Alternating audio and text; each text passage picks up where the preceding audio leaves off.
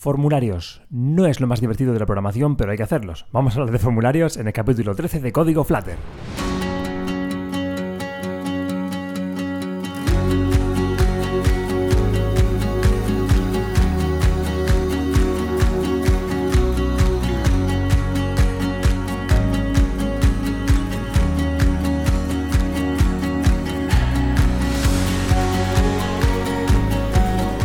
¿Qué tal? Bienvenidos a Código Flutter, bienvenidos un día más, una semana más, un martes más a este podcast, a este capítulo de podcast que hoy eh, trata sobre formularios, como avanzábamos un poquito en, en la introducción. Los formularios es algo que tienen la gran mayoría de aplicaciones. Si os dedicáis a la programación, lo más seguro es que hayáis programado alguna, bueno, alguna aplicación para una empresa, alguna web, cualquier cosa lleva un formulario, casi siempre, salvo que sea alguna cosa muy. Bueno, incluso un juego también puede que lleve un formulario, aunque sea para escribir el nombre del jugador. Lo más normal es que cualquier aplicación, en el 99,9% de los casos, necesite de algún formulario. Y eso, bueno, pues hay que saber cómo hacerlo. No tiene mucha historia, pero vamos a ver cómo se hacen los formularios en Flutter, ¿vale? Por ejemplo, si venís de la web, como es mi caso, ya sabéis que en HTML tenemos un, bueno, pues un campo ahí que se llama form y tenemos unos cuantos tipos de campos que son, bueno, pues los inputs, ¿no? Los select, que son campos específicamente eh, creados, específicamente diseñados para eh, manejar los campos de los formularios. Entonces, si tú en una etiqueta form tienes una serie de inputs dentro, cuando haces un submit, submit, para ponernos para pronunciar un poquito mejor, si haces un submit del formulario, eh, bueno, pues tienes acceso, bueno, se envía una petición con toda esa información de todos los campos que contiene el formulario eh, y bueno, todo eso va automáticamente ya se, se lee y se envía, por así decirlo, ¿vale? ¿Cómo se hace esto en una aplicación móvil? Pues esto es otra historia. O sea, aquí no tenemos una etiqueta form que envíe una petición a nada. Aquí directamente estamos hablando de que hay unos campos. Eh, yo, por ejemplo, que venía de Android, probablemente habrá cosas mejores para hacerlo, ¿vale? Pero bueno, pues yo cuando hacía una aplicación en Android, eh, hacía, bueno, ponía unos campos, cuando tenía que poner un formulario, hacía hay unas, bueno, pues tienes unos componentes para poner también campos de texto, por ejemplo, y esos componentes, bueno, tú escribes ahí el texto, y cuando le das a un botón, por ejemplo, pues puedes leer el contenido de esos campos y hacer cosas con él. Pero no hay un, un, submit del formulario como, como, tal, ¿no? Como en la web, como en HTML. En Flutter, sin embargo, sí que tenemos algo parecido. ¿eh? Entonces vamos a ya empezar a definir cómo se hacen los formularios en Flutter.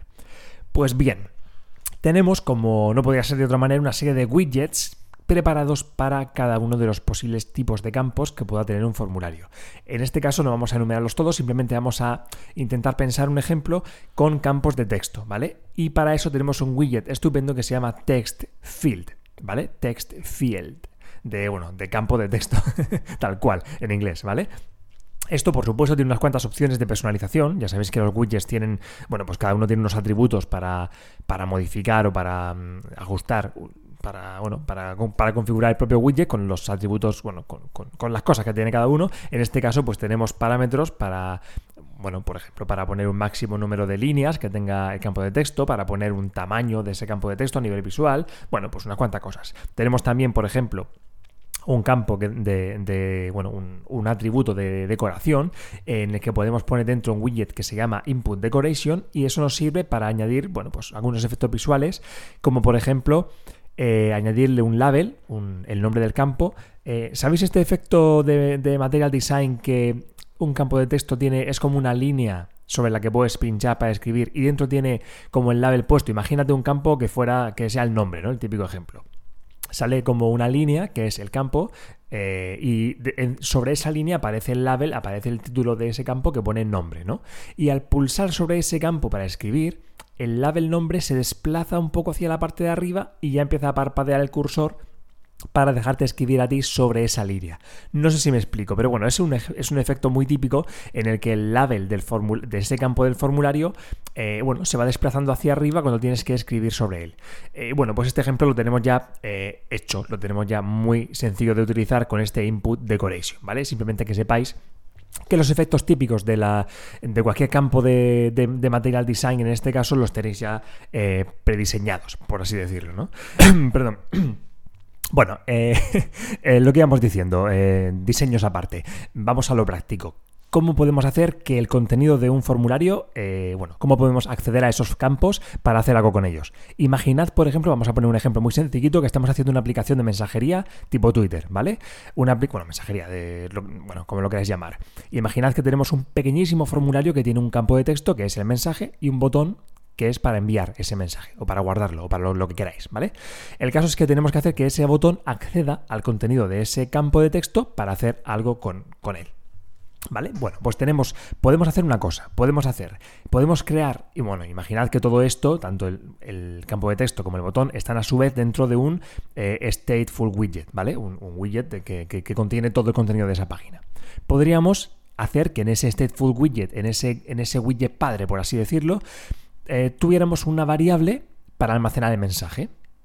¿Vale? Una variable mensaje que en principio estaría vacía y utilizando un método que tiene el widget text field, un método que se llama onChange, ¿vale? Que se ejecuta cada vez que cambia el contenido de este widget, podríamos, bueno, crearíamos una función ahí eh, en la que lo que haríamos sería que cada vez que cambiara ese, ese, valor, actualizaríamos el valor de la variable mensaje que tiene el widget padre, ¿vale? De tal forma que tuviéramos una variable que siempre tuviera el último mensaje escrito en ese campo de texto. Así que ahora sí, cuando pulsamos el botón de enviar ese mensaje, ya sabéis que en, bueno, los botones tienen también un método, eh, un atributo, o como lo queráis llamar, una, propiedad que es en este caso pressed, de, bueno, al, presionar, al pulsar ese botón, que bueno, ahí nos permite definir una función. En este caso lo que haríamos es que al pulsar el botón eh, se accediera al contenido de la variable mensaje y ahí lo tendríamos directamente. No nos, digamos que al pulsar el botón no hay que entrar a ver qué tiene el campo de texto, nos da igual, porque ya hay una variable que ha estado actualizada constantemente con ese último valor de campo de texto. Así que accedemos directamente a la variable. Esta es una opción, ¿vale? Mm, podríamos tener eh, un montón de campos en un formulario y que cada uno de esos campos tuviera a su vez una variable eh, externa y que cada uno de esos campos fuera responsable de que fuera actualizando esa variable eh, que corresponde a cada campo, ¿vale? Así que al pulsar el botón, al hacer lo que lo que quisiéramos, ya tendríamos un montón de variables con el contenido. Es una forma de tratar los formularios. Esto es una opción, y esto es una opción que también se podría hacer en, en Android, por ejemplo, ¿no? Pero bueno, con, sus métodos. Pero lo que quiero decir es que es una opción que no tiene un formulario parecido al de HTML, ¿no? Que al final son campos independientes que tienen sus valores y que hay que tratarlos como queramos y un botón que tiene que hacer, bueno, pues tiene que buscarse la vida para acceder a, eso, a, esos valores, ¿no? Pero no hay un, sistema de formulario como tal. Sin embargo, en Flutter sí que tenemos un paso más, ¿vale? Tenemos bueno, un paso más, algo diferente, algo más parecido quizá al HTML que es que tenemos un widget que se llama form, form, de formulario, como en HTML, ¿vale? Tenemos un widget para esto. Tenemos un widget que podemos hacer que englobe a los demás y en este caso también tendríamos un widget especial para los campos de texto que se llama text form fill. Recordamos que antes hablábamos de text fill y ahora hablamos de text form film. no sé si mi pronunciación es buena o no. El caso es que antes teníamos un campo de texto de eh, texto editable eh, normal y corriente y ahora tenemos un campo de texto editable especial para utilizarlo en formularios. ¿Vale? ¿Y esto qué tiene de especial? Pues tiene de especial que tenemos en lugar eh, del método onChange, que se ejecuta cada vez que, como decíamos en el ejemplo anterior, cada vez que se cambia el valor del campo, aquí tenemos un método diferente que se llama onSaved. ¿Vale? De al salvar, al guardar. Y este método se va a ejecutar cuando se em, envía el formulario, por así decirlo, cuando se guarde el formulario completo. En este caso, eh, volvemos al ejemplo del tweet, ¿vale? Volvemos al ejemplo de este campo de texto con este botón, ¿vale? Para enviar el mensaje o para guardarlo, para lo que queramos. En este caso, eh, si cambiamos un poquito el ejemplo, el código de, este ejemplo imaginario, eh, el campo de mensaje sería, vendría a ser un text form fill. Todo esto, tanto el campo editable como el botón, estaría englobado en un form. Y ahora, en el botón, en el método onPress, en lugar de acceder a una variable mensaje cuyo valor estaba actualizado, lo que hacemos es llamar al formulario y ejecutar em, su evento save. ¿Vale? Podemos acceder al estado del formulario y ejecutar su evento saved. Con eso lo que hacemos es que se invocan cada uno de los métodos onSaved de los campos de texto em, de text field que contiene formulario.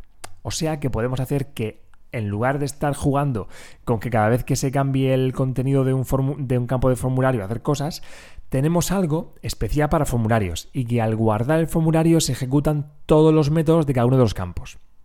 ¿Vale? Y esto no solo nos vale para esto, porque al fin y al cabo, bueno, pues tampoco cambiaría, cambiaría tanto. Aquí también podríamos jugar a almacenar el valor del formulario, de cada uno de los campos del formulario en una variable. Y el método, el, botón también podría acceder a ese valor así. O sea que es un poco. Eh, no es una forma de tener todos los valores del formulario ahí en el... Eh, en realidad lo único que cambia es el concepto. ¿Vale? Cambia un poco la filosofía de cómo tratar formularios y que esté todo así más organizado, más ordenado y los tiempos de, ejecución de los eventos sean, eh, bueno, pues el mismo que sea al guardar el formulario. Es un poco un cambio de concepto, pero también tiene una serie de ventajas. Y es, por ejemplo, que este campo de text form field tiene un campo, un atributo, una propiedad especial para validar. ¿vale? Eh, porque es un campo de formulario, no es un simple campo de texto editable, es un campo de texto editable pensado para formulario, así que tiene sentido que nos den una serie de facilidades, por ejemplo, la de validar. ¿Vale? Tenemos una propiedad que es validator, validator o como se diga, eh, a la que podemos añadir una función que se va a ejecutar cuando, este, cuando se guarde el estado, cuando, cuando se llame al método onSave del formulario, ¿vale? Por lo que, decíamos antes.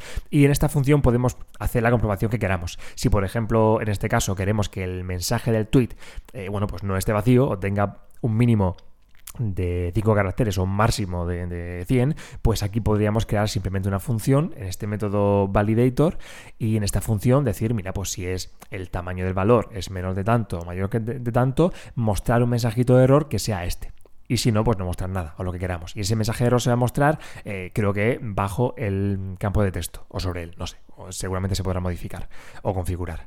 El caso es eh, liosos ejemplos en audio aparte, lo que quiero, con lo que quiero que os quedéis es que tenemos, por un lado, una forma más tradicional de, tratar formularios en aplicaciones móviles, que es utilizar campos como TextField, campos normales, eh, y podemos buscarnos la vida con ellos, o podemos utilizar, existe una forma más pensada para formularios, que es este widget form y estos widget de text form field que sepáis que existen y que cuando tengáis que hacer un formulario vayáis, miréis su documentación y echéis un vistazo porque seguramente es mejor idea utilizarlos porque nos dan una serie de facilidades para formularios. Y ya está, simplemente. Aquí cada capítulo la cosa es que os quedéis con una idea. Porque hablar de código en audio, como ya sabéis, es un poco complicado no es sencillo y puede ser, bueno, pues un poco mm, quizá difícil de explicar. Así que en lugar de explicar, por supuesto, todo esto podría, mm, no sé, podría haber leído un código más específico, podría haber dicho, pero es que creo que no tiene sentido. Así, lo que quiero es que os quedéis con la idea, ¿vale? Que los formularios, bueno, pues tenéis en Flutter este, esta forma especial para tratarlos y que sepáis que existe y ya está. Cuando tengáis que hacer un formulario, que os acordéis de esto y que lo tengáis en cuenta. Y punto. Y cada semana, pues una pildorilla de estas. Eh, nada más, muchas gracias por estar aquí. Hasta la semana que viene y bueno, pues lo dicho, que tengáis buena semana. Hasta luego.